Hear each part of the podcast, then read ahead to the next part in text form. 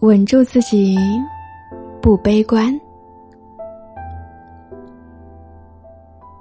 每个人的一生，难免会遇到大大小小的挫折。有的人能够以乐观的心态去面对，不抛弃，不放弃；而有的人却总是看到消极的一面，自暴自弃，得过且过。有一位哲学家曾说：“一切都在变，唯一不变的，就是变。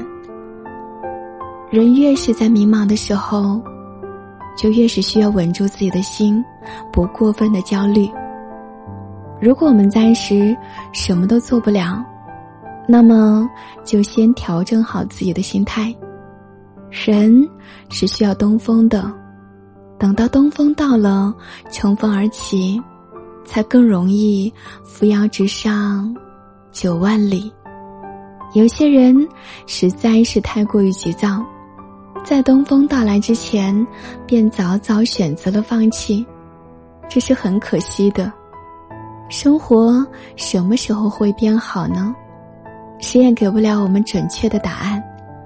我们能够做的，只有一个词。那就是坚持。